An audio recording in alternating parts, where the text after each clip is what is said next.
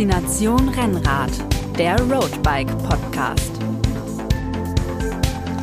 Hallo und herzlich willkommen zu einer neuen Folge von Faszination Rennrad, der Roadbike Podcast. Mein Name ist Moritz Pfeiffer, ich bin ähm, Redakteur bei der Roadbike und unser Thema heute ist noch einmal die Corona-Pandemie, die ja auch unsere Rennradwelt nicht zu knapp auf den Kopf stellt. Mein Eindruck ist, die aufgeheizte Diskussion über die Einschränkungen des Alltags, die wirtschaftlichen Auswirkungen der Pandemie und die Schuldenlast für nachfolgende Generationen, die verliert manchmal so ein bisschen den medizinischen ähm, Hintergrund aus dem Blick und auch die Einzelschicksale, die, die, ähm, das persönliche Schicksal. Um das auch selbst äh, nochmal besser zu verstehen, habe ich mit einem Mediziner von der Berliner Charité über den Kenntnisstand in Sachen Coronavirus gesprochen und mit einem jungen, gesunden Rennradfahrer über den Verlauf seiner Covid-19-Erkrankung. Und äh, genau mit diesem persönlichen Covid-19-Erfahrungsbericht fangen wir jetzt auch gleich mal an. Ich habe mit Dennis Biro gesprochen. Der ist 34 Jahre alt, selbst auch Mediziner. In dem Fall äh, für uns aber vor allen Dingen Betroffener. Ja, Rennradfahrer ist er eben auch, das erzählt er uns gleich. Ähm, das Interview haben wir Mitte Mai geführt und aufgezeichnet. Ton ab. Dennis, du bist 34 Jahre und arbeitest als Assistenzarzt am Uniklinikum Tübingen und du bist äh, auch leidenschaftlicher Rennradfahrer. Das ist äh, eine sehr lustige Kombination für uns natürlich. Ähm, seit wann fährst du denn Rennrad? Hallo erstmal. Ähm, wann fahre ich? Seit wann fahre ich den Rennrad? Äh, ich habe ähm, so mit 15 meinen ersten Triathlon gemacht.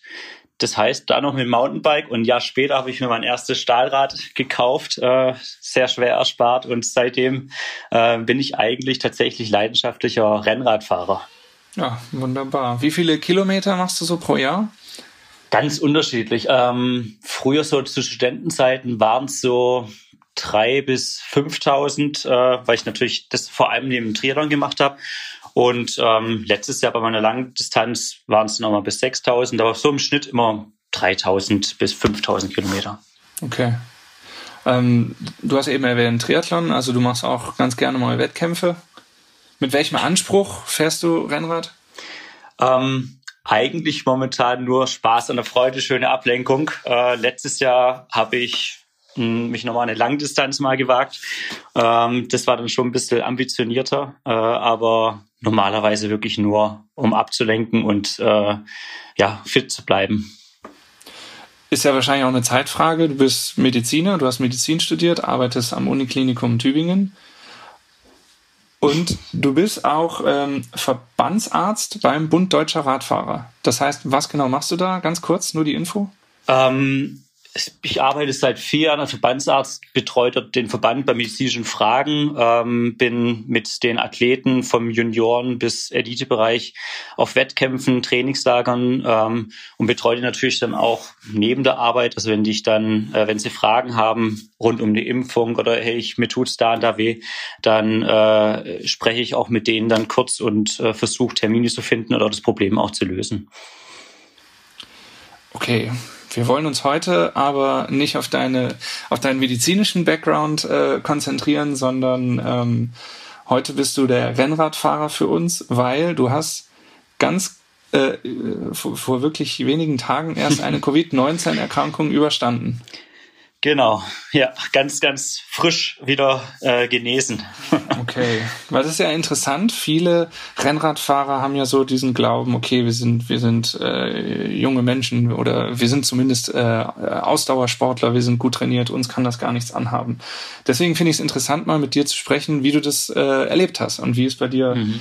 verlaufen ist. Für ein medizinisches Gespräch werden wir nochmal an anderer Stelle mit einem anderen ähm, äh, Mediziner sprechen. Ähm, jetzt geht es tatsächlich nur um deine Erfahrungen als ähm, tja, Covid-19 äh, äh, ja, wie soll man sagen, ähm, ja, äh, Zeitzeuge ist das falsche Wort, aber Betroffener. Betroffener, genau. Ähm, mal zu deinem körperlichen Hintergrund. Ich gehe davon aus, du bist stark übergewichtig, äh, rauchst zwei Schachteln Zigaretten am Tag und leidest auch unter anderen diversen Vorerkrankungen. So ungefähr sieht's bei mir aus, genau. nee, ich bin tatsächlich kerngesund äh, und achte auch sehr präventiv immer, dass alles, wie jeder Sport natürlich, dass alles funktioniert und man irgendwie Hochleistung bringen kann. Mhm. Ähm, ja, und mich hat's dann tatsächlich auch, ich hätte es nicht gedacht, aber mich hat's dann auch tatsächlich erwischt. Ähm, und ja, werden ein bisschen gleich drüber sprechen, wie alles wahrscheinlich auf ja. Schatten gegangen ist. Ja. ja. Wie verlief denn der Krankheitsausbruch? Also wie, wie fing das an? Wie hast du überhaupt gemerkt, dass, das, dass es dich erwischt hat? Ähm, ich habe die Tage zuvor schon immer so ein bisschen Gliederschmerzen gehabt. Also so, ja, am Abend, als ich aus der Arbeit heimgekommen bin, ein bisschen matt mich gefühlt, habe dann auch mal einen Abstrich gemacht, weil natürlich im medizinischen Bereich ist wichtig, dass man es nicht irgendwie dann die anderen Patienten, Kollegen ansteckt. Der war negativ gewesen, der Abstrich. Ähm, ich habe es auch ein bisschen auf den Heuschnupfen dann geschoben, was natürlich jetzt auch dieses Jahr nach dem, nach dem warmen äh, Winter auch ein bisschen vermehrt gewesen ist und habe dann gesagt, vielleicht kommt es auch davon. Ähm, und dann tatsächlich äh, war zwar Ostermontag gewesen, habe ich eine richtig längere Radtour gemacht und dann hat es angefangen mit, mit meine Beine waren, Muskelkater richtig verspürt und hab gedacht, puh, so stark und so hart war die Ausfahrt aber gar nicht. Und dann ist der Muskelkater halt immer ein bisschen mehr geworden, hat sich dann auf Oberkörper, Arme ausgebreitet, so richtig Gliederschmerzen dann.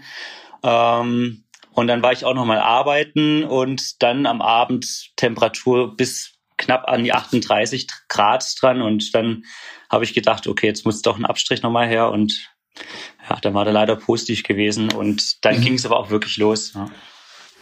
Ähm, weißt du, wo du dich angesteckt hast? Äh, schwer zu sagen. Also ich habe in den äh, letzten Wochen, bevor ich krank geworden bin, ähm, als Covid-Koordinator im Klinikum gearbeitet. Das heißt, ich habe wirklich viel Kontakt gehabt mit den ganzen Patienten, die reingekommen sind, ähm, von außen, äh, auch von innen. Das heißt, ich habe entschieden, äh, habe sie untersucht, mit denen gesprochen, geschaut, sind direkt aus dem Krankenwagen raus oder auch äh, hereingelaufen und habe gesagt, okay, die müssen in die Notaufnahme gehen, müssen auf die Intensivstation gehen.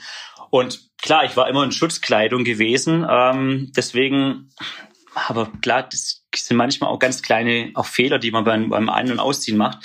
Ich glaube tatsächlich, dass ich einfach ein bisschen fahrlässig gewesen bin und mit einem Kollegen, der auch eine Woche vorher positiv dann äh, war äh, oder gewesen ist, der, mit dem habe ich einfach mal ohne Mundschutz gesprochen und äh, kann gut sein, dass ich mich bei ihm im Büro auch angesteckt habe. Dass das schon gereicht hat. Das, ja. ja wir waren da zusammen und mhm. er hat immer rumgehüstelt und ein paar Tage später war der Abstrich halt positiv gewesen. Das mhm. heißt, ja, man schützt sich vor allem, aber in der Situation, wo man am wenigsten denkt, dass man sich ansteckt, passiert es mhm. dann halt, ja.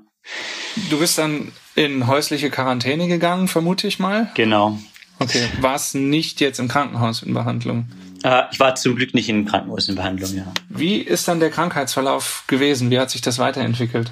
Ähm, nach meinem Muskelkater in Anführungsstrichen ging es dann mit Fieber weiter ähm, und es war dann schon auch sehr hartnäckig. Also es war fast fast eineinhalb Wochen äh, hatte ich Fieber bis 39,5 ähm, mhm. und dann immer wieder nach zwei Tagen war es noch mal besser. Hab gedacht, hu, jetzt kommt der der Aufschwung, die Besserung und auf einmal wieder am Abend wieder Fieber und und dann hat man sich natürlich ganz matt gefühlt, Gliederschmerzen, teilweise am Anfang auch Schüttelfrost gehabt.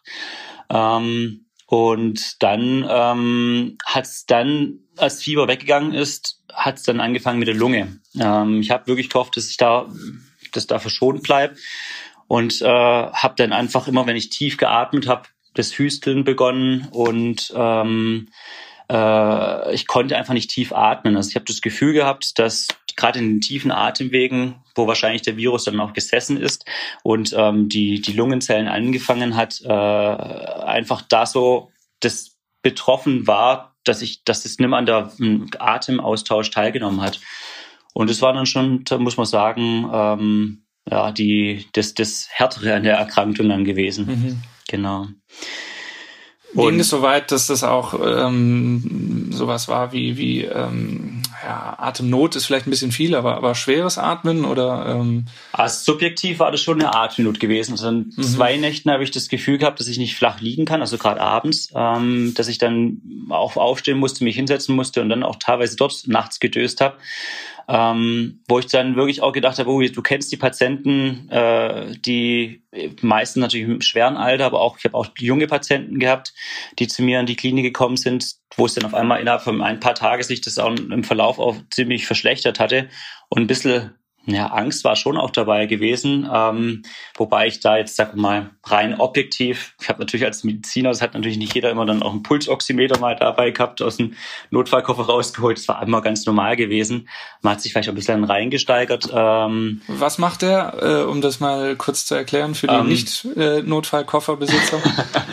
Das kennt ihr wahrscheinlich alle aus, dem, aus der Klinik, wenn man das auf den Finger draufsetzt. Äh, das ist ein Sensor, der praktisch dann ähm, äh, den, äh, den Puls, aber auch die Sauerstoffsättigung misst. Ähm, mhm. Und die Sauerstoffsättigung meistens liegt bei 96 bis 99 Prozent. Und ähm, man kommt zum, sagt man so ungefähr festgelegt in der Klinik, dass äh, alles, was um 92 Prozent ist und auch schon ein bisschen kritischer dann ist. Und natürlich, wenn man einen Sauerstoffbedarf hat. Ähm, und insofern Hast du da auch festgestellt, also dass die Sauerstoffsättigung auch runtergegangen ist bei nee, dir? Nee, das war ganz normal gewesen. Okay. Aber es war einfach sehr, sehr erschwerte Atmung. Ja. Mhm. Wie lange hat das alles insgesamt gedauert? Mm, ich war gut knapp zwei Wochen tatsächlich ähm, mit wirklichen Symptomen dann behaftet. Äh, das war wirklich zwei Wochen und war drei Wochen in Quarantäne gewesen, ja. Mhm. Also nach diesem, nach dieser Lungensymptomatik, die sich dann irgendwann verbessert hat, beziehungsweise teils habe ich immer noch das Gefühl, dass ich, dass die Lunge noch nicht ganz, ganz in Ordnung ist. Ähm, ging es dann weiter, dass ich dann ähm, so ein bisschen leicht gehustet habe. Das war mhm. dann so das letzte Symptom. Ja, wobei das allerletzte Symptom war, ich habe nichts mehr geschmeckt. Also ich habe wirklich gehofft, dass dieses mhm. Symptom wegbleibt. Was, man liest es immer, hört es immer. Hab gedacht, meistens kommt es am Anfang und äh, oder bei manchen nur das Symptom. Bei mir kam es dann wirklich am Ende äh, und ich habe tatsächlich gar nichts mehr geschmeckt und in der Zeit war dann auch meine meine Partnerin betroffen mit mit äh, mit Corona und ich habe einfach für sie gekocht und es hat einfach ja sie musste am Ende trotzdem abschmecken. ähm Du hast gerade äh, erwähnt, deine, deine Freundin hat sich auch angesteckt. Ähm, wie lief das bei ihr? Also die ähm, hat sich bei dir angesteckt. Genau, ja, sie war tatsächlich, ich war der einzigste Kontaktpunkt gewesen mit ihr und mhm. als ich dann positiv gewesen bin, musste sie mit vom Gesundheitsamt äh, auch mit in, in Quarantäne dann gehen, äh, weil sie natürlich dann auch eine symptomlose Ansteckerin sein könnte. Mhm. Ähm, und mein, ich als Sportler habe jedes Jahr immer so einen, einen grippalen Infekt oder sowas auch gehabt und sie ist meistens irgendwie dann ganz, äh, hat es irgendwie dann geschafft, nicht, sich nicht zu, äh, anzustecken. Und dann ist sie halt auch, als ich krank war, äh, ob das, das gut war, nicht gut war, das ist dahingestellt, auch noch dann ein bisschen Rolle nebenher gefahren und äh, äh weil es ihr ja gut ging und dann tatsächlich eine Woche später hat es bei ihr mit Fieber und wirklich auch vollem, vollem Programm begonnen. Mhm. Ähm, äh, das heißt, ja, leider auch in der Räumlichkeit hier angesteckt dann, ja. Mhm, mh. Jetzt hast du gerade gesagt, sie hat äh, ein bisschen, ein bisschen Rolle trainiert. Das war vor, bevor bei ihr die Symptome kamen. Ähm, während der akuten Infektion war oder während der akuten Symptome war bei euch beiden aber an Sport auch überhaupt nicht zu denken, gehe ich mal von aus. Nee, da ist man froh gewesen, dass man es mal auf die Couch oder so geschafft hat. Ja, mhm. genau. Also ja, also das war jetzt klug war es sicherlich nicht, vor allem wenn man weiß, wie hoch ansteckend es ist, aber ja, meistens als Athlet äh, ist da nicht der Medizinerverstand dann da, sondern tatsächlich eher der, ja, komm, ich mache ein bisschen was und man, mhm. wenn man moderat was macht und ist es ja auch nicht das, das, das Schlimme, wenn man halt jetzt nicht irgendwie positiv oder irgendwie Symptomatik hat, ja. Mhm. Wie ist es dann, du hast gesagt 14 Tage ungefähr und äh, wie ist jetzt das aktuelle Befinden? Wie ist das, wie ist es dann abgeklungen? Ähm, ich habe halt natürlich als Mediziner dann den Vorteil, oder wie man es auch eben sieht, äh, ich muss mich dann, bis ich, dass ich wieder arbeiten kann, brauche ich zwei negative Abstriche, also PCR-Abstriche. Die waren bei mir dann lange Zeit, obwohl ich asymptomatisch war, ähm, positiv gewesen. Ähm, man hat zwar mhm. in, der, in der Viruslast gesehen, dass das äh, immer mehr mehr Richtung schwach positiv gegangen ist, aber äh, man weiß nicht, wie ansteckend. Das heißt, jeder Patient, den ich dann auch hätte sehen können, der auch immunsupprimiert ist, ähm, Chemopatient, äh, Diabetespatient, was auch immer, der hätte natürlich dann auch mit einer kleinen Viruslast möglicherweise angesteckt werden können. Deswegen muss ich daheim bleiben. Und bei mir Klar. hat sich das tatsächlich dann auch lange gezogen. Also ich war fast eineinhalb Wochen noch dann ein PCR positiv auf mhm. Corona, mhm. äh, auf das SARS-CoV-Virus dann positiv getestet worden und ähm, bin dann erst jetzt am Montags erst mal wieder arbeiten gegangen. Also jetzt eineinhalb Wochen nach der ersten symptomlosen Phase. Mhm. Mhm. Dein, dein Tipp als Rennradfahrer an Rennradfahrer eher, äh, also nicht auf die leichte Schulter nehmen, zumindest mal das. Auf jeden Fall. Äh, ich habe tatsächlich auch am Anfang gesagt, äh, bevor ich die Infektion hatte, ähm, okay, ich habe auch trainiert und wie ich davor schon gesagt habe, ich habe auch diese Tag vor, vor meiner Infektion, Symptombeginn, noch wirklich eine, harte Inf äh, Einheit gemacht, fünf Stunden auf dem Rad gesessen, Höhenmeter, immer Ortssp Ortssprint äh, gemacht und äh, idiotisch einfach. Ähm, aber wie gesagt, man ist Athlet, äh, man hat Lust mhm. drauf, es war schönes Wetter, eine der ersten Tage gewesen. Ähm, ja, und außer diesen leichten Gliederschmerzen, die du da erwähnt hattest, hattest du ja auch noch keine, hattest du ja keine Krankheitssymptome. Genau, und zu dem Zeitpunkt erst recht nichts. Also da ging es mhm. mir auch wirklich wieder gut. Äh, sonst wäre ich mhm. nicht aufs Rad gestiegen. Ähm, mhm. äh, das war, da, ich war bester Laune und bester gesundheitlicher Verfassung. Ähm, Hoffentlich auch einige der Ortsschild-Sprints gewonnen. Nur. Alle.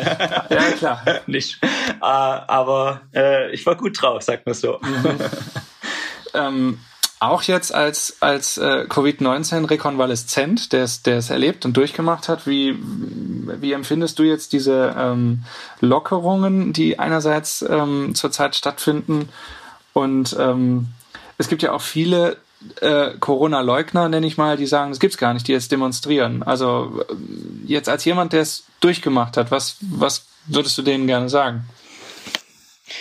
Ich verstehe die, ähm, die Personen, die jetzt sagen, äh, es muss wieder, sagen wir mal, ein bisschen Alltag reinkommen. Ähm, ich verstehe es wirtschaftlich, ich verstehe es auch äh, das Soziale. Es ist, jeder schreit danach, dass man wieder sag mal, wieder Freunde und Familie treffen kann. Das ist menschlich und nachvollziehbar.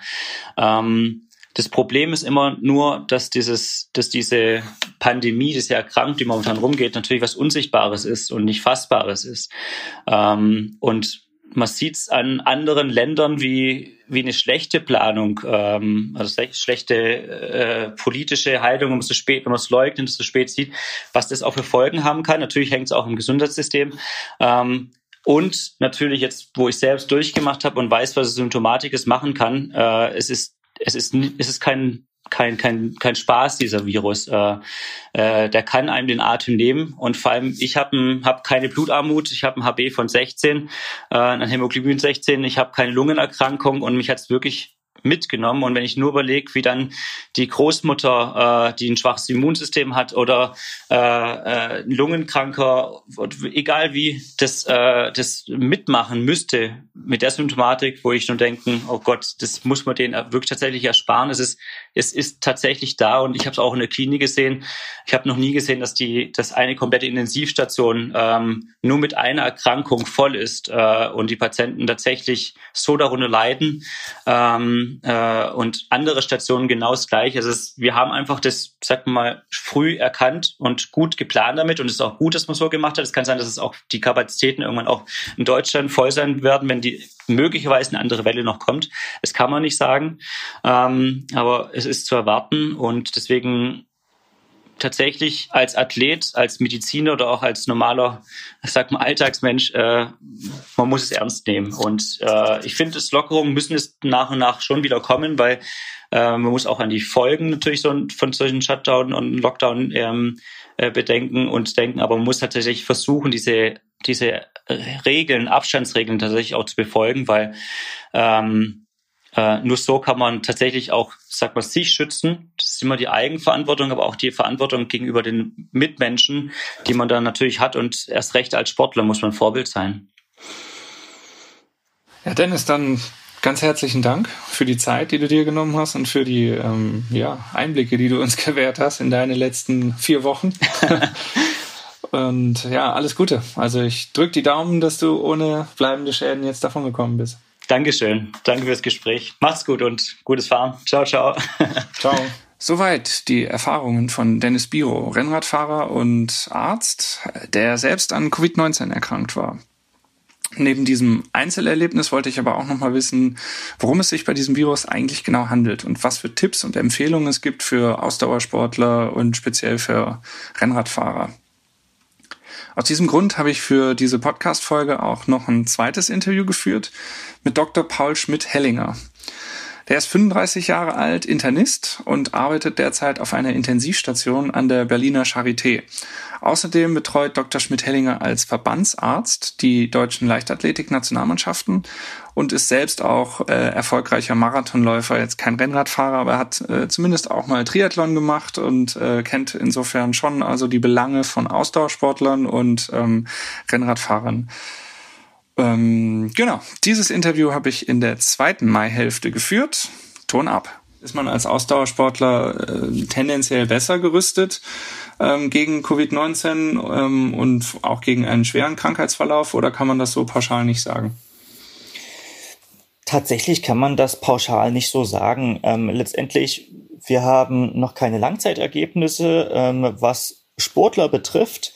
Ähm, man muss einfach jetzt erstmal davon ausgehen, dass auch das sozusagen SARS-CoV-2 ähm, ein Coronavirus ist und Coronaviren ähm, klassische Erkältungsviren sind. Ähm, und da ist es so, dass wir ähm, in der Sportmedizin auch was sozusagen die Erkrankungshäufigkeit mit Erkältungsviren und auch die Schwere von Erkältungserkrankungen oft von so einer, einer sogenannten J-Kurve sprechen. Das heißt, jemand, der gar keinen Sport macht, hat eine höhere Wahrscheinlichkeit, eine Erkältungserkrankung zu bekommen. Ähm, wer sozusagen Gesundheitssport betreibt, hat eine ähm, geringere Wahrscheinlichkeit, ähm, sich sozusagen an Erkältungserkrankungen zu erleiden. Und wer sehr, sehr intensiv Sport betreibt, kann in bestimmten Zeiten, beispielsweise nach einem intensiven Ausdauerbelastung, ähm, ein erhöhtes Risiko haben, eine Erkältungserkrankung zu bekommen. Ähm, also das heißt konkret dieses dieses Open Window ähm, Genau, das wenn ist ich nach die einem intensiven Training und äh, die sogenannte J-Kurve hat interessanterweise aber hinten raus wieder einen kleinen Abfall. Also es gibt äh, skandinavische Studie, die mal so die ähm, Olympiasieger, aber auch sozusagen die ähm, die Anschlusselite ähm, betrachtet. Und da hat man festgestellt, dass im absoluten Elitebereich die ähm, Erkältungsinzidenz, also die, die sozusagen Anzahl der Erkältungen über Jahre oder über ein Jahr hinweg wieder abnimmt, weil man davon ausgeht, dass sozusagen im absoluten Elitebereich genauso hart trainiert wird wie in der Subelite, aber die Regeneration und der Stress dann vielleicht doch etwas ähm, oder auch die, die sportmedizinische Betreuung ähm, etwas ähm, besser sind. Also da mhm. gibt es auch wieder so ein Paradox, dass da wissen wir aber auch nicht, was Henne oder Ei ist, dass sozusagen mhm. die allerbesten seltene Erkältungserkrankungen haben. Im Englischen heißt das ORTI, Upper Respiratory Tract äh, Infections. Ähm, und da wissen wir nicht Henne oder Ei. Ne? Also mhm. haben sie allgemein besser ausgebildetes Immunsystem und erkranken deshalb weniger? Oder sind sie einfach allgemein auch ähm, besser optimierter in der Gesundheitsfürsorge? Mhm. Gibt es denn Anhaltspunkte, warum manche Menschen so schwer an Covid-19 erkranken mhm. und andere dann halt unter Umständen gar keine Symptome haben sogar?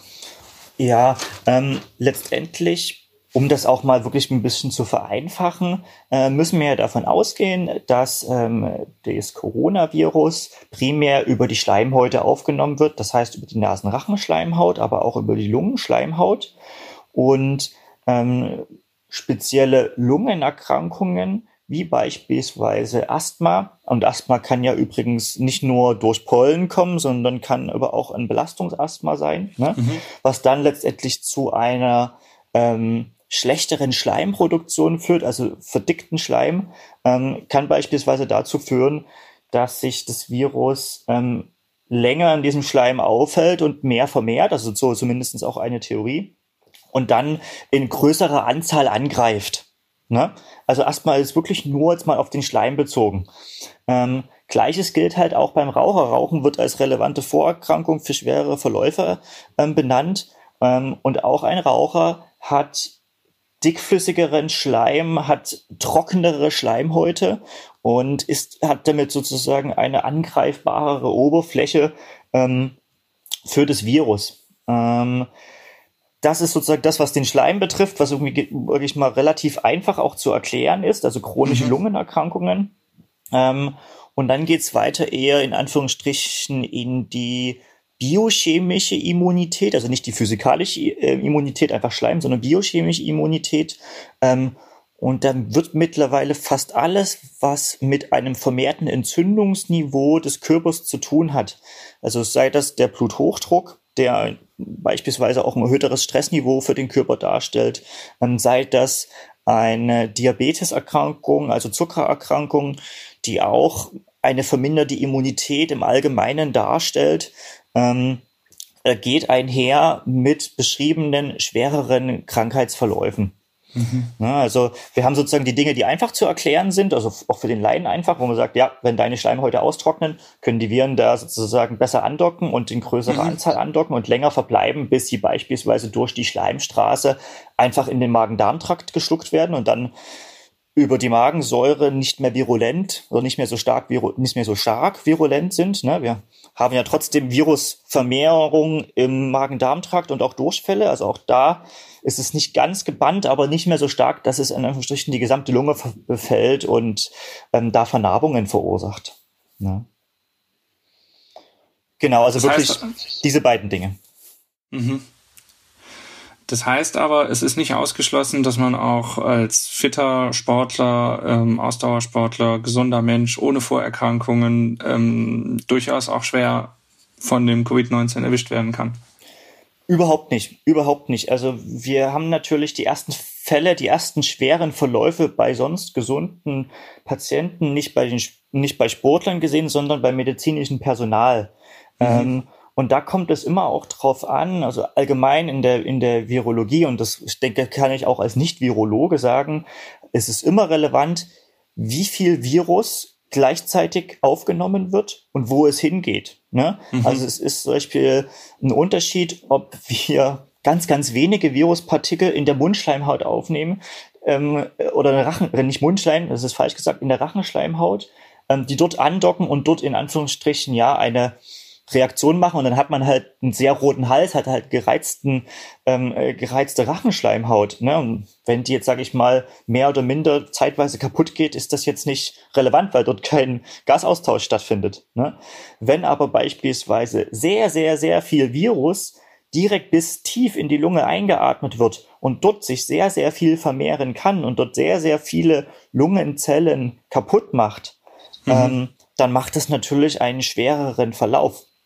Mhm. Ja, einfach nur von da, äh, dahingehend. Das heißt, die größte Gefahr, die wir jetzt im Medizinischen sehen, was wir dann natürlich auch auf das, auf den Sport adaptieren wollen als Sportmediziner, ist beispielsweise die Intubation. Also sozusagen, ähm, den Patienten tief in den Rachen schauen und einen Schlauch sozusagen in die Lunge einführen, dann hustet der und man bekommt eine riesengroße Wolke mit potenziell Viruspartikeln ab und atmet die vielleicht weil man aufgeregt ist bei dieser Intubation, auch sehr, sehr tief ein und das landet mhm. direkt in der Lunge.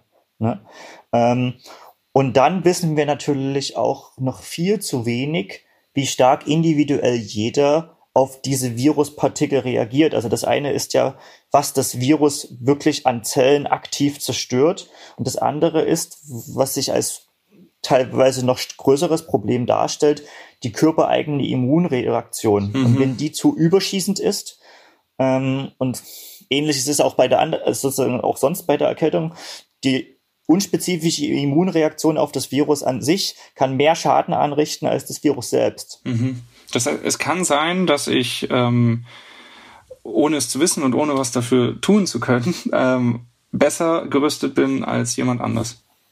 Ja, da können wir sozusagen noch nicht, also wir können absolut nicht sagen, hey, ich bin gesund, ähm, mir wird auf jeden Fall nichts passieren. Es mhm. können immer Faktoren vorliegen, von denen wir nichts wissen, ähm, die die Erkrankung stärker machen.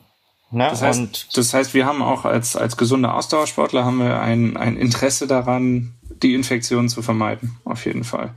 Absolut, absolut. Okay. Ähm, mhm. Vor allem, ähm, also um nochmal zurückzukommen zu dieser J-Kurve, man geht im sozusagen und auf diese überschüssige Immunreaktion. Das ist auch ein, ein Paper, ähm, was der Professor Bloch ähm, in der Deutschen Zeit für Sportmedizin mitgeschrieben hat. Man geht beim Sport davon aus, dass diese überschießende Immunreaktion durch regelmäßiges körperliches Training, vor allem Ausdauertraining, ähm, besser reguliert ist. Also die mhm. T-regulatorischen Zellen funktionieren besser und mehr. Ähm, und dass das, wie gesagt, besser reguliert ist. Also das scheint ein Schutz, eine Schutzfunktion zu sein. Ne? Ähm, auf der anderen Seite ist das so. Also vorsichtig, vorsichtig optimistisch können wir Ausdauersportler schon sein.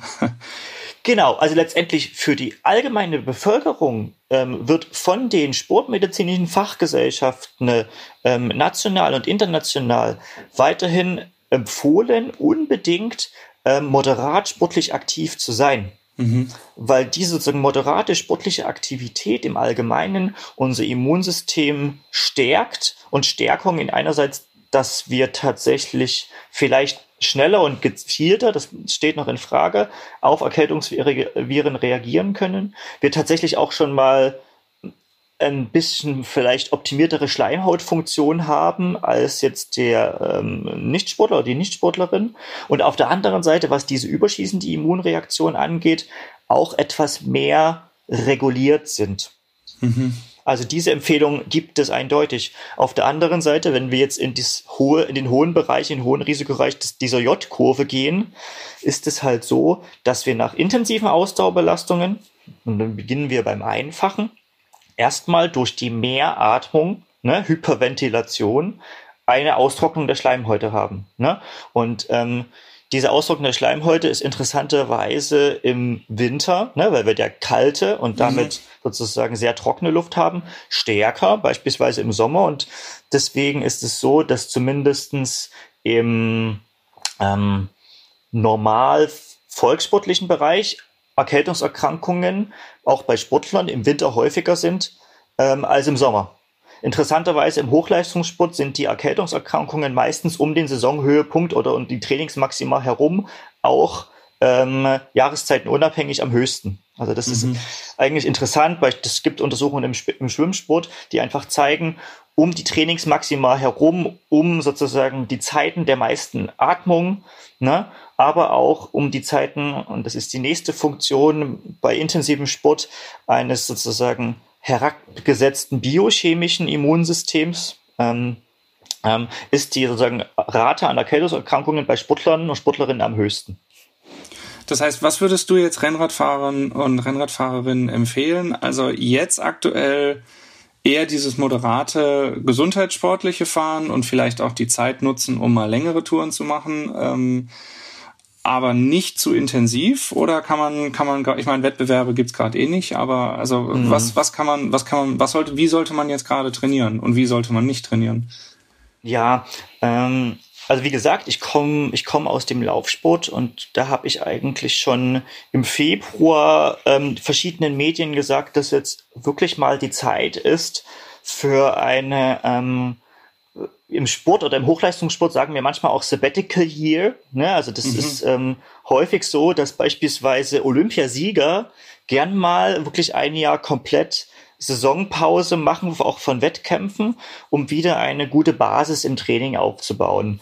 Ähm, und da muss man jetzt sehen, wie lange die Krise geht. Aber es ist meines Erachtens aus sozusagen Vernunftssicht absolut sinnvoll, wirklich auf ein moderates Training zurückzugehen und in dieser Saison nicht auf jegliche Art von Spitzenleistungen sein Training auszurichten. Mhm. Ähm, wir müssen ja auch sehen, wir haben über so eine Sportler, Sportlerinnenkarriere hinweg, es ist ja nicht auf ein Jahr begrenzt, es ist ja nicht so, dass wir sagen, ich mache jetzt drei Jahre Sport, äh, sozusagen zwei Jahre Vorbereitung und dann ist sozusagen der Saisonhöhepunkt meines Lebens, sondern aus gesundheitsaspektlicher Sicht ist es ja schöner, wenn man irgendwie über mehrere Jahrzehnte hinweg ähm, seine ähm, Leistung erbringt. Und da ist es auch aus Makrozyklus-Sicht, wenn wir in die mhm. Trainingswissenschaft hineingehen, wirklich von Vorteil und dann sollte mir sozusagen ähm, die Chance nutzen, jetzt mal in Anführungsstrichen ein Sabbatical Year ähm, ähm, einzubringen und da wirklich auf ein moderates Training so ein Stück weit umzustellen. Mhm. Ähm, weil das tatsächlich dann vielleicht auch in 2021, 2022 zu besseren Trainingsleistungen oder zu besseren Wettkampfleistungen führen kann, ähm, als wenn wir jetzt versuchen, massiv ähm, härteste Wettkämpfe zu simulieren. Mhm. Ne?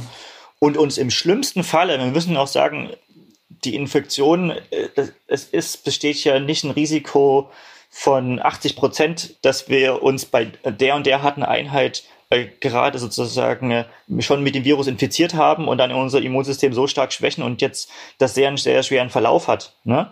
Ähm, aber trotzdem ist es so, wenn in Anführungsstrichen 10.000 Leute ne, jetzt eine harte Einheit machen würden oder sehr, sehr harte Einheit und davon hätten sich jetzt mal, nur mal so Zahlen spielen, nur 10 sozusagen wären ähm, mit SARS-CoV-2 infiziert und noch weniger davon erkranken daran. Aber vielleicht einer erkrankt schwer und sozusagen, weil es ein Wettkampf ist mit 10.000 Leuten, der simuliert ist. Ne? Mhm.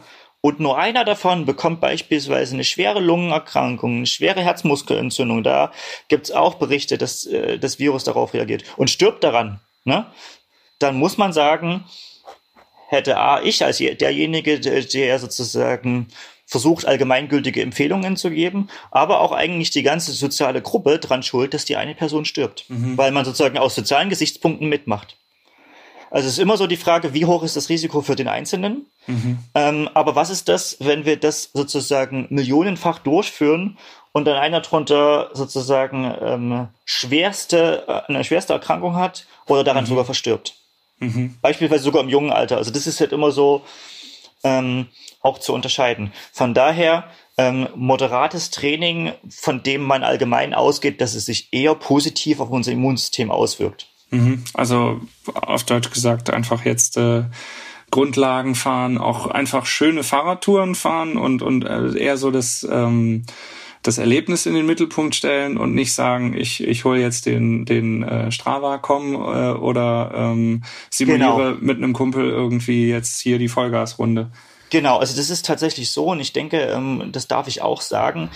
Ähm, ich stehe auch in engen Kontakt mit Strava und habe schon im März Gespräche geführt, dass ich es persönlich nicht positiv finde, wenn sozusagen Segmente gewinnen, ähm, in den Vordergrund aktuell gestellt wird, weil mhm. sozusagen auch schon, ich sag mal, irgendwo längere Zeit einen, einen, Berg hoch ähm, ein Segment, was vielleicht über 10, 15 Minuten geht, das kann halt schon relevant reinhauen, mhm. jetzt mal mhm. auf Sportlersprache, und wäre jetzt nicht etwas, was man unbedingt propagieren sollte, ähm, sondern eher eine Regelmäßigkeit des Trainings. Also kein mhm. eruptives Training, ne, so klassisch Weekend mhm. Warrior, ne, ähm, sondern halt sozusagen wirklich das Training auf Wellbeing ähm, mhm. ausgerichtet. Mhm. Tatsächlich. Und das sage ich auch als ehemaliger ähm, Leistungssportler, ähm, wo dem wirklich Siege und Zeiten sehr, sehr wichtig sind und waren, mhm. wo man jetzt wirklich mal sagen muss, von der Grundhaltung vielleicht wirklich auf dieses Sabbatical-Jahr mhm. mal eingehen. Nochmal dann ein anderer Aspekt zum Thema ähm, Infektionsvermeidung. Ähm, wie ist es denn mit dem gemeinsamen Fahren? Also ähm, der Bund Deutscher Radfahrer hat jetzt zum Beispiel empfohlen, beim Radtraining einen Abstand von bis zu 50 Metern einzuhalten. Dann, ich ja. meine, da kann man ja auch, kann man ja auch gerade alleine fahren. Ist, äh, also einmal, Hintergrund sind diese Aerosole. Vielleicht kannst ja. du da mal dazu sagen, was genau ist es? Mhm. Ähm, tatsächlich ähm, beim äh, SARS-CoV-2, also beim aktuellen Coronavirus, geht man davon aus, ähm, oder ist sozusagen die aktuelle Theorie, und ich denke, es ist auch bestätigt, dass es sich als Tröpfcheninfektion verbreitet. Mhm. Das heißt, ähm, es vermehrt sich in der Rachenschleimhaut, ähm, da ist sozusagen Schleim und dieser Schleim wird auch in kleinsten Partikeln, selbst schon beim Sprechen, dann mhm. braucht man nur mal, jetzt brauche ich jetzt nur mal hier auf meinem ähm, Laptop-Display schauen, was sich da schon alles gerade angesammelt hat. Und in diesen Tröpfchen wäre, wenn ich sozusagen gerade mit Coronavirus infiziert wäre, tatsächlich auch das Virus drin und so wird es übertragen. Ähm, und diese Tröpfchen verweilen eine gewisse Zeit in der Luft und mhm. werden dann jetzt von der infizierten Person ausgesprochen, ausgehustet, ausgeatmet im mhm. ähm, schlimmsten Falle schon, verweilen, wie gesagt, eine gewisse Zeit in der Luft. Ähm, in geschlossenen Räumen können die sozusagen sogar zirkulieren und das kann damit dann zu Ansteckungen führen. Und da hat sich jetzt über die Monate halt wirklich gezeigt, dass das ähm, diese Ansteckungsgefahr größer ist als vorher gedacht. Mhm. Ähm, an der frischen Luft war es noch so, vor zwei Monaten hat man immer so gesagt, ja, ähm, das fällt ganz schnell zu Boden und ähm, da braucht man eigentlich keine Angst haben. Ähm, aber so richtig haltbare Aussagen und gute Studien gibt es dazu natürlich noch nicht. Und dann gibt es natürlich auch Theorien. Das war eine erste Studie äh, von einem, ich glaube, belgischen Forscher, der einfach mal gezeigt hat, wie lange Aerosol ähm, jetzt unabhängig von Virus, in der Luft überhaupt verweilt. Und mhm. solange das Virus in einem Tröpfchen ist, ist es sozusagen in, in Flüssigkeit gebunden und kann überleben. Ne? Also man ähm, und er hat gezeigt, dass beispielsweise beim, ähm, beim Fahrradfahren schon mit gar nicht so großer Geschwindigkeit, also man fährt gar nicht so schnell in die Aerosolwolke ähm, des Vorderfahrers hinein, ähm, da trotzdem über zumindest 15 Meter hinweg diese Aerosolwolke noch im Bereich der Einatmung des hinteren Fahrers, der hinteren Fahrerin ist.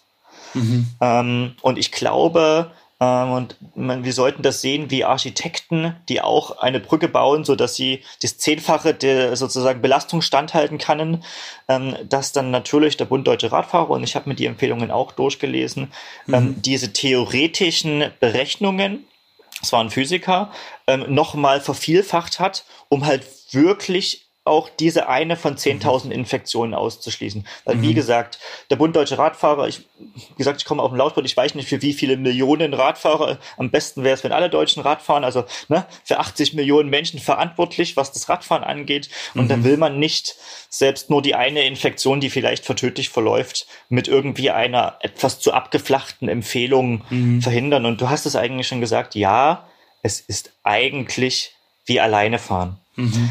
Ähm, Was gilt dann, wenn man also ich habe jetzt äh, persönlich den Eindruck, äh, spätestens seit dieser Pandemieentwicklung äh, fährt alle Welt Fahrrad und äh, alle Welt ja. ist irgendwie draußen an der frischen Luft. In den Wäldern ist es total voll von Wanderern, Joggern, Fahrradfahrern.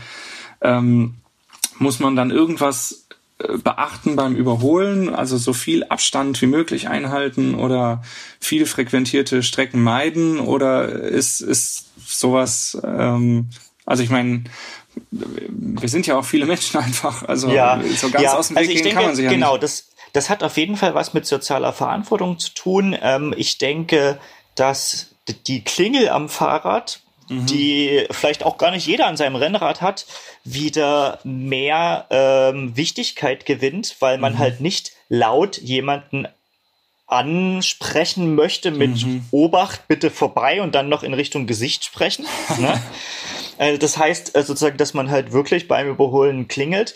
Und dann liegt es hoffentlich in der sozialen Verantwortung des Überholten, dass der natürlich in dem Moment, wenn man überholt, nicht gerade in sozusagen ähm, die Richtung des Überholers, also nach links, mhm. ähm, hustet mhm. oder spricht oder Gegenrede macht mhm. ne? und dann sozusagen nach schräg hinten Aerosol verbreitet, sondern, und so mache ich das beim Laufen auch, ähm, letztendlich der Überholte, der schaut nach rechts, schaut sich halt nicht an, mhm. ne? so dass die Aerosolwolke auf der, auf der rechten Seite des Überholten ist und auch der, der überholt, ich würde dann, wie gesagt, nicht mit lauter Stimme versuchen, da noch das große Gespräch ähm, anzuführen. Mhm. Ähm, weil man ja in der Regel aktuell ohne Mundschutz Fahrrad fährt, was ja auch Sinn macht, weil man Abstand halten kann. Aber mhm. ja, ähm, man muss sich halt überlegen, welchen Radweg oder welchen Weg man nimmt. Also wenn man Single Trails hat, jetzt im, im Gravel-Bereich, kann das halt ähm, schwierig sein. Und es ist immer dann die Frage, wie man sich selbst auch einschätzt. Ähm, wenn man der Fahrer ist, der viel, viel fährt, ist es vielleicht auch, und so ist im Laufsport genauso besser, ein bisschen azyklisch trainieren, zu trainieren. Mhm. Also wirklich eher in den Morgenstunden, wenn die Wanderer noch nicht alle draußen sind auf den Trails. Ne? Ähm, und denen, die jetzt Sport anfangen, das sind ja auch irgendwie die, die wir immer von unserer Sportreligion überzeugen wollen, dass wir jetzt nicht als intensive oder sehr, sehr sportliche Fahrer, die jetzt noch verkraulen, ne, die, haben, die, die nehmen jetzt alle die Chance, dass sie wirklich aktiver werden und das kann für die, für die Volksgesundheit auch sehr, sehr positiv sein. Ne? Wenn wir jetzt als die Hardcore-Sportler, die dann sozusagen verkraulen, weil wir auch genau 13 Uhr in den kleinen Stadtpark da unsere Einheit noch durchschieben wollen ne? mhm, ne? oder im mhm. beliebtesten Wald. Und die Fitteren sind vielleicht auch so fit, dass sie noch weiter rausfahren können, um dort ihre sage ich mal, spezifischen Skills zu, zu trainieren. Aber ja, soziale Verantwortungen, wo hustet man hin? Ähm, und das hat ein bisschen was mit Aerodynamik zu tun und da muss man jetzt gar kein Mediziner sein, um das zu verstehen, denke mhm. ich wenn man jetzt alles gemacht hat, aber es hat einen trotzdem erwischt, man ist ähm, positiv, man hat die Infektion, man hat aber vielleicht gar keine äh, Symptome, fühlt sich gesund. Ähm, kann man in der Zeit dann zu Hause äh, auf der Rolle zum Beispiel trainieren? Kann man Stabi-Übungen machen, irgendwie sowas in der häuslichen mhm. Quarantäne? Mhm. Auch um die, die Zeit einfach zu überbrücken oder ist das ja. ein No-Go? Ähm, also es gibt ähm, ein Positionspapier der Deutschen Gesellschaft für Sportmedizin, die ist ähm, auf der Webseite der Deutschen Zeitschrift für Sportmedizin auch schon publiziert, ähm, die ein Return to Play nach ähm, Covid-19-Erkrankung bzw. Positivtestung aus SARS-CoV-2 ähm, beschreibt. Und ähm, da ist zumindestens beschrieben, dass man, wenn man positiv getestet ist, ähm, zwei Wochen lang keine intensiven Einheiten machen sollte. Also so intensive Einheiten, dass tatsächlich das biochemische Immunsystem ähm, geschwächt ist und sozusagen wir Angst haben müssen, dass ein Virus sich mehr vermehrt als gedacht, Antikörper später gebildet werden, vielleicht auch durch die intensive Einheit Virus mehr noch in sozusagen den Körperkreislauf gedrückt wird und sich vielleicht im schlimmsten Falle im Herz anlagert. Ne? Also das heißt, da, ich, ich kann unter Umständen, wenn ich das jetzt hab und ich mache äh, also ich habe eine Virusinfektion, soll man eigentlich sowieso nichts machen, aber mhm. selbst, selbst mit ähm, äh, wenig intensiven Einheiten kann ich unter Umständen dafür sorgen, dass das dass sich das noch stärker ausbreitet? Das ist, nee, nee, nee. Also letztendlich mit intensiven Einheiten muss man davon ausgehen, dass es sich stärker ausbreitet, obwohl man gerade keine Symptome hat. Okay. Ja? Das ist eigentlich der Klassiker. Ähm, ich sozusagen bin vielleicht schon mit einem Erkältungsvirus infiziert, renne dann den Marathon mhm. und dann ist, also es haben wahrscheinlich schon viele gehabt, dass irgendwie auch selbst diese kleine Erkältung und dann doch Wettkampf gemacht, ne, was man eigentlich nicht machen sollte, mhm. und dann bricht die richtig aus. Ich denke, das haben einige schon erlebt. Und so muss man sich das auch ähm, äh, bei Covid-19, also man ist schon erkrankt, man ist positiv auf das Virus getestet, ähm, auch vorstellen. Und von daher empfiehlt die Deutsche ähm, Gesellschaft für Sportmedizin und Prävention, die DGSP, keine intensiven Belastungen bei ähm, symptomlosen, positiv getesteten. Aber was du schon angesprochen hast, der Stabi-Kreis, ne, die Yoga-Übung und vielleicht auch die leichte Einheit auf der Rolle, ne, die uns nicht wirklich belastet, die nicht wirklich dazu führt, dass wir Muskelkater in großen Muskelgruppen bekommen, die nicht dazu führt, dass wir uns wirklich müde fühlen, sondern wirklich absolutes Wellbeing darstellt. Mhm. Ähm, da ist nicht davon auszugehen, dass die unser Immunsystem relevant schwächt. Mhm. Und ähm, ich bringe da auch gern, und, und wenn ich jetzt sozusagen diese Behandlungs- oder diese Return-to-Play-Empfehlungen sehe, die leichtes Training nicht ausschließt, ähm, dann gehe ich auf auch, auch einen anderen Aspekt und da habe ich ähm, 2009 in London selbst mal ein Forschungspraktikum gemacht, die ähm, bespricht das sogenannte Exercise Withdrawal, das sogenannte Belastungsentzugssyndrom.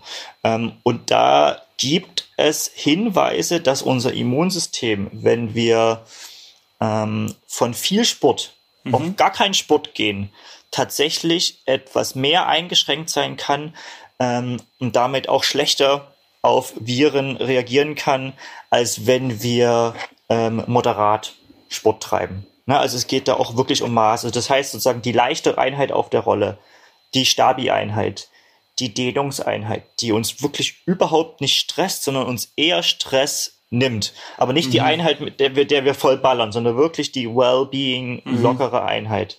Ähm, da ist zumindestens in der Theorie, und so spiegelt sich das auch in den Return-to-Play-Empfehlungen wieder, nicht davon auszugehen, dass das relevante Folgen hat und ist vielleicht sogar besser aufgrund dieser Exercise-Withdrawal-Theorie, als gar nichts zu machen mhm. und sich dieser Sport Reizdeprivation, Social Distancing. Ne? Es gibt immer mal Hinweise, dass das letztendlich auch zu einer extremen Stressreaktion in unserem Körper führt, was dann auch wieder relevant das Immunsystem schwächen kann ähm, dass man halt tatsächlich, wie du es schon so denke ich, auch aus gesundem Menschenverstand vorgeschlagen hast, mhm. man halt leicht und locker trainiert. Ja, also davon bin ich überzeugt.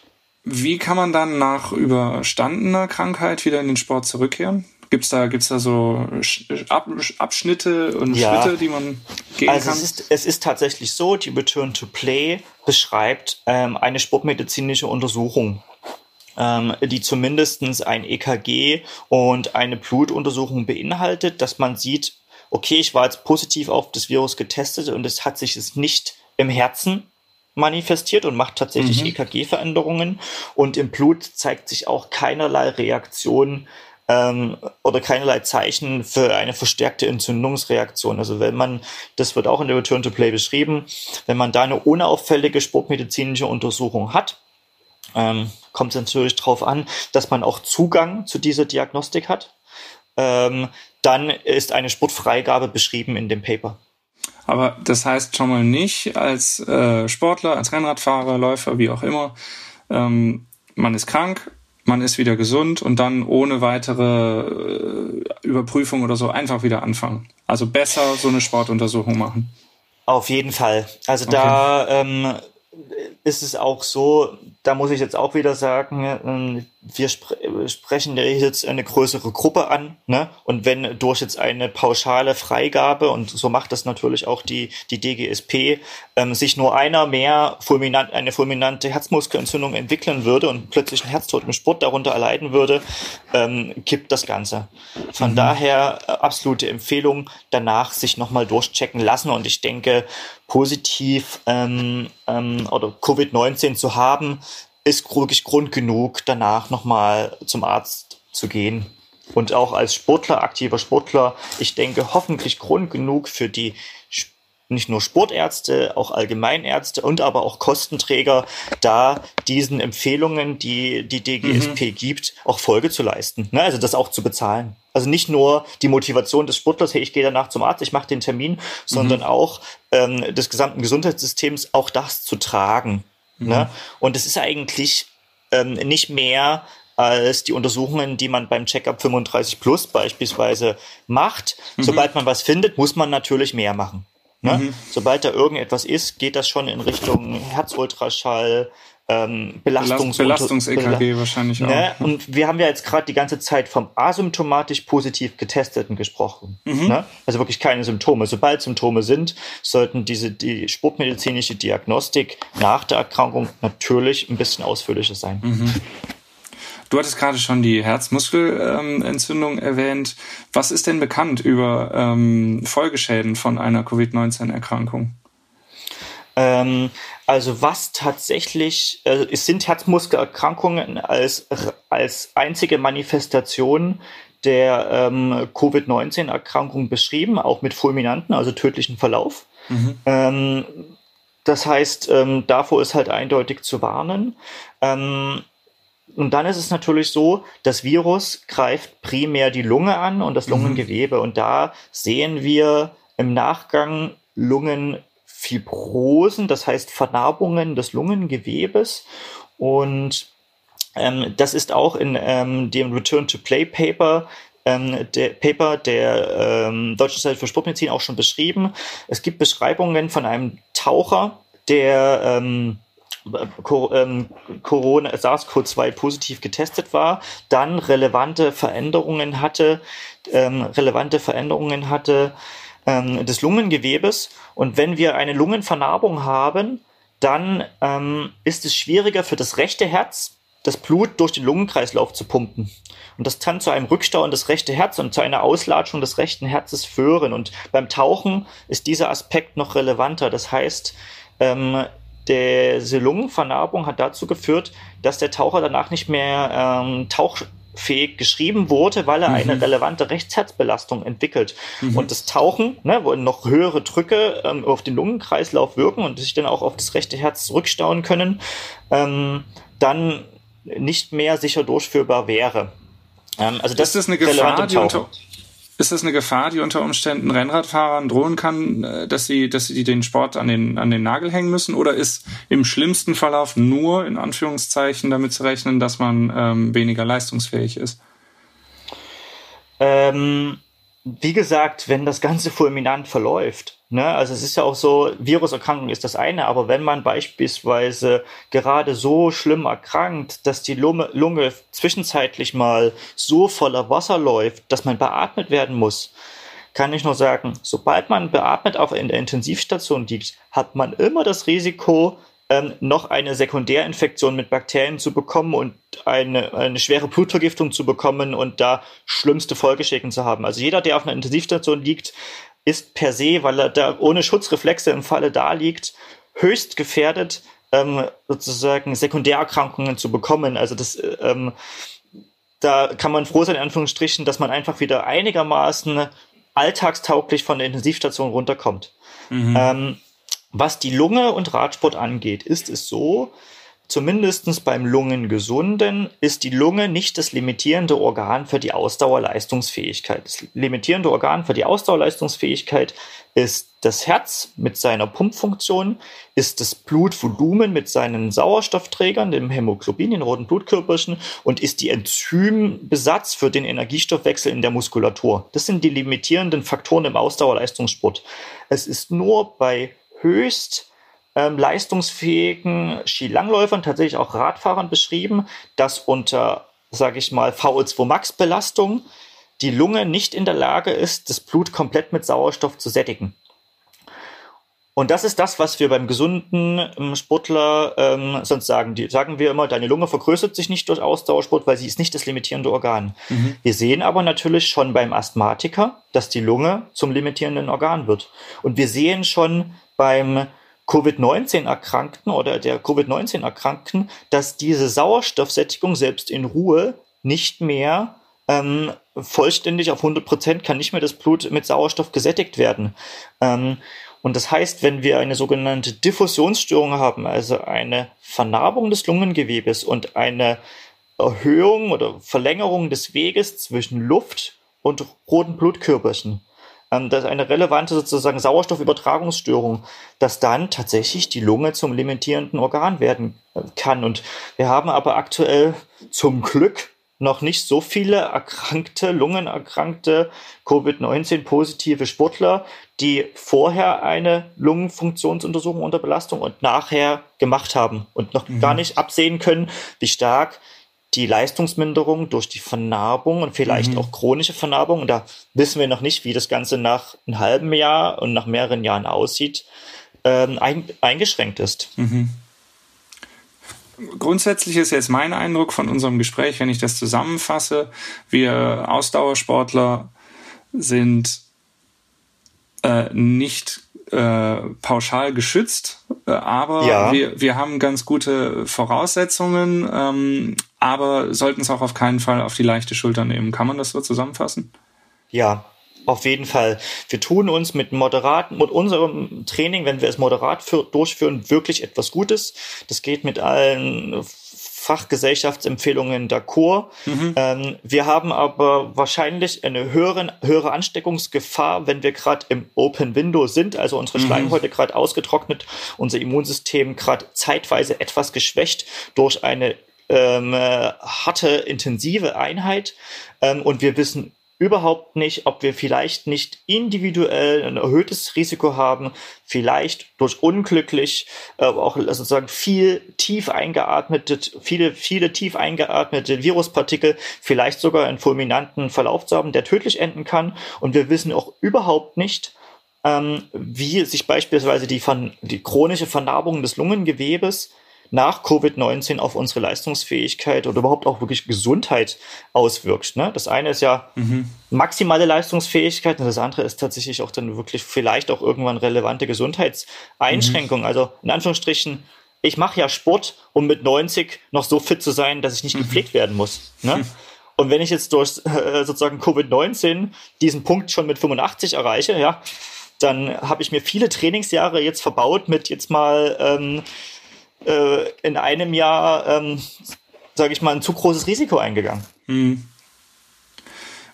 Wie ist das äh, mit dem mit dem Vereinstraining? Wir haben ja eben eigentlich schon gesagt, besser allein fahren. Ähm, manche Vereine versuchen ja jetzt schon irgendwie wieder einen gewissen Normalbetrieb äh, aufzubauen, so gut es eben geht. Ähm, in ähm, Anlehnung an die Empfehlungen vom Bund Deutscher Radfahrer. Ist, soll man das machen eigentlich oder kann man nicht einfach pauschal auch sagen, 2020, echt Leute, macht einfach ganz locker. Wenn ihr wollt, fahrt, fahrt vielleicht mit einer Person zusammen, mit der ihr sowieso zusammenhängt viel, also irgendwie wie so aus dem gleichen, aus dem gleichen Haushalt oder so, aber keine, keine Vereinsdinger. Das, das, das Jahr 2020, das ist halt, kann man in der Pfeife rauchen, sportlich gesehen. Oder kann man ich, schon nicht sagen? Ich, ähm, ich würde das überhaupt nicht pauschal ähm, da sagen wollen, weil ähm, ich spreche aus meiner Seite jetzt eher von der Pathophysiologie ne, und sozusagen Theorien. Und zu Vereinstraining zählt ja nicht nur in Anführungsstrichen biochemische Gesundheit ne? Sondern, Sondern da zählt ja auch das ganze, das, da zählt das Soziale, da zählt das Politische, ähm, da zählt auch das Finanzielle. Und da muss man immer sagen, sollte sowas immer eine Konsensentscheidung sein. Und wir haben jetzt Konsensempfehlungen, äh, wo sich sozusagen Expertengruppen zusammengesetzt haben von verschiedensten Disziplinen. Und ich denke, zum aktuellen Zeitpunkt machen diese Empfehlungen auch Sinn, weil dieses theoretische Risiko, ich habe jetzt immer von den einen von 10.000 gesprochen, ne, mhm. muss man ja immer ins Verhältnis äh, setzen mit den aktuellen Infektionszahlen. Und aus dem Grund sind ja auch diese aktuellen Empfehlungen immer nur zeitlich begrenzt und müssen aktualisiert werden. Ne? Mhm. Ich sag mal so, das, das hält sich derzeit auch immer mal länger als noch im Februar, März, wo es einfach täglich ja Änderungen gab der, der Einschränkungen und der Empfehlungen. Aber da sollte man wirklich sagen, dass es ähm, nicht als Einzelperson obliegt, jetzt ähm, Empfehlungen von Expertengruppen verschiedener Disziplinen ähm, anzuprangern, über den Haufen zu werfen. Also in mhm. Äh, diese, diese Schublade sollte man sich ähm, nicht als Einzelperson stecken. Das ist ähm, nicht gut, ne? nicht demokratisch. Ja, vielen Dank für äh, deine Zeit, für deine Einblicke und für die Informationen. Und ja, ich wünsche uns allen, dass wir möglichst schnell aus der Sache wieder rauskommen. Ja, danke, ebenfalls. War, ähm, hat Spaß gemacht. Ja. Soweit meine Interviews zum Thema Coronavirus und Covid-19. Einmal mit einem Rennradfahrenden Arzt, der eine Infektion am eigenen Leib erfahren hat und dann mit einem Arzt von der Berliner Charité über den medizinischen Hintergrund des Virus. Ich habe selbst auch wieder viel gelernt und äh, hoffe, es war auch für euch interessant und aufschlussreich und vielleicht trägt es ja sogar ein bisschen zur Eindämmung dieser Pandemie bei. Die Interviews und weitere Tipps und Empfehlungen rund um das Thema Rennradfahren in Zeiten von Corona findet ihr übrigens auch äh, in unserer kommenden Roadbike-Ausgabe, die ab 17. Juni am Kiosk erhältlich ist oder auch online als E-Paper. Soweit für heute. Vielen Dank fürs Zuhören. Wenn ihr Feedback habt zu unserem Podcast oder auch Themenvorschläge einbringen wollt, dann immer her damit. Schreibt uns an podcast.roadbike.de Ihr könnt uns gerne natürlich auch auf Facebook oder Instagram folgen und natürlich freuen wir uns, wenn ihr unsere monatlich erscheinenden Roadback-Ausgaben kauft oder vielleicht sogar auch ein Abonnement abschließt. Bleibt uns treu, bleibt gesund. Bis zum nächsten Mal. Alles Gute.